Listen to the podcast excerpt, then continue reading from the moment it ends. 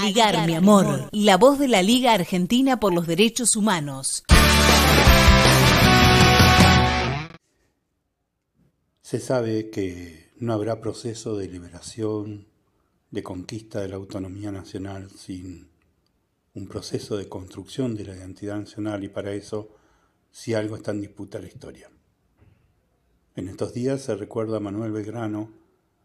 y no son pocos los intentos de reducirlo al creador de la bandera. Belgrano, un joven integrante de las capas españolas nacidas en América y por eso con acceso a los puestos coloniales,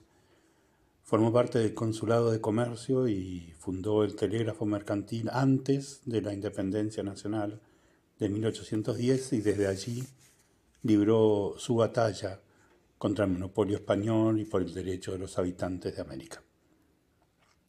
Comenzada la Revolución de Mayo, se incorporó al sector más jacobino, más decidido,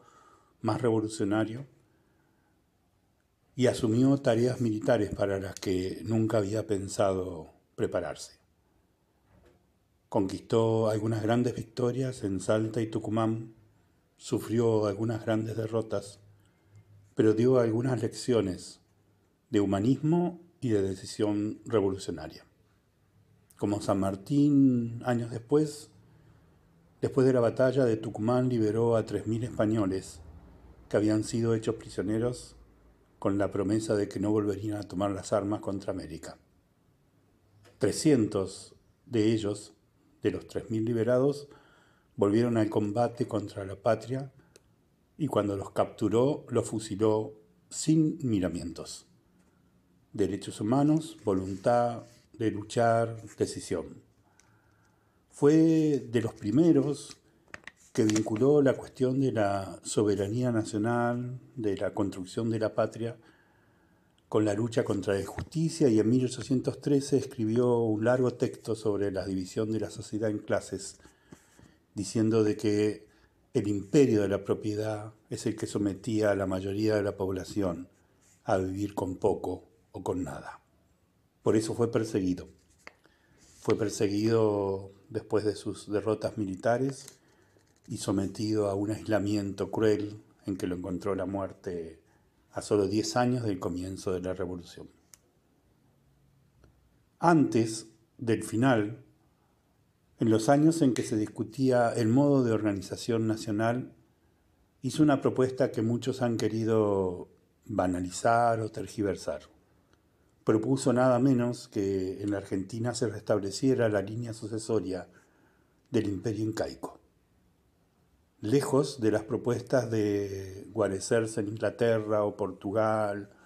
u otros países de Europa, claramente decía que nosotros somos parte de la América morena, de la América que se había levantado con Tupac Amaru, cuyo ejemplo Moreno, Belgrano y todos los demás patriotas habían tomado como camino de lucha contra el imperio español. En estos días en que, sin lugar a dudas, América Latina está en una situación equivalente, similar a la que se vivieron en los años, en los primeros años del siglo XIX en la Argentina, cuando el resto de América del Sur había caído bajo la reconquista española y solo quedaba el territorio de lo que hoy sería la Argentina en el sur de la América en manos de los patriotas, y Belgrano, Moreno, San Martín, Güemes decidieron lanzarse a la lucha audaz contra el imperio español, cruzando los Andes primeros y llegando hasta Lima después, queremos recuperar este ejemplo de Belgrano, de vincular los derechos humanos con la decisión, de vincular los derechos humanos con la capacidad de entender que hay batallas que no se pueden postergar que es el momento ahora de terminar con la violencia policial, con la violencia estatal, con la acaparación de riquezas de una manera pornográfica en los mismos sectores que organizaron el golpe de Estado 76 y no dejaron de enriquecerse. Es la hora de comenzar con el impuesto a la ganancia que debe ser permanente,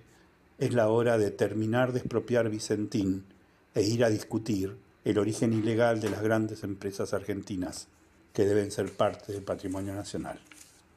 como lo hubiera querido San Martín, Belgrano, Güemes, Moreno, como lo querían los que hicieron de la lucha por la liberación y por la patria el sentido de su vida. Aligar, mi amor, la voz de la Liga Argentina por los Derechos Humanos.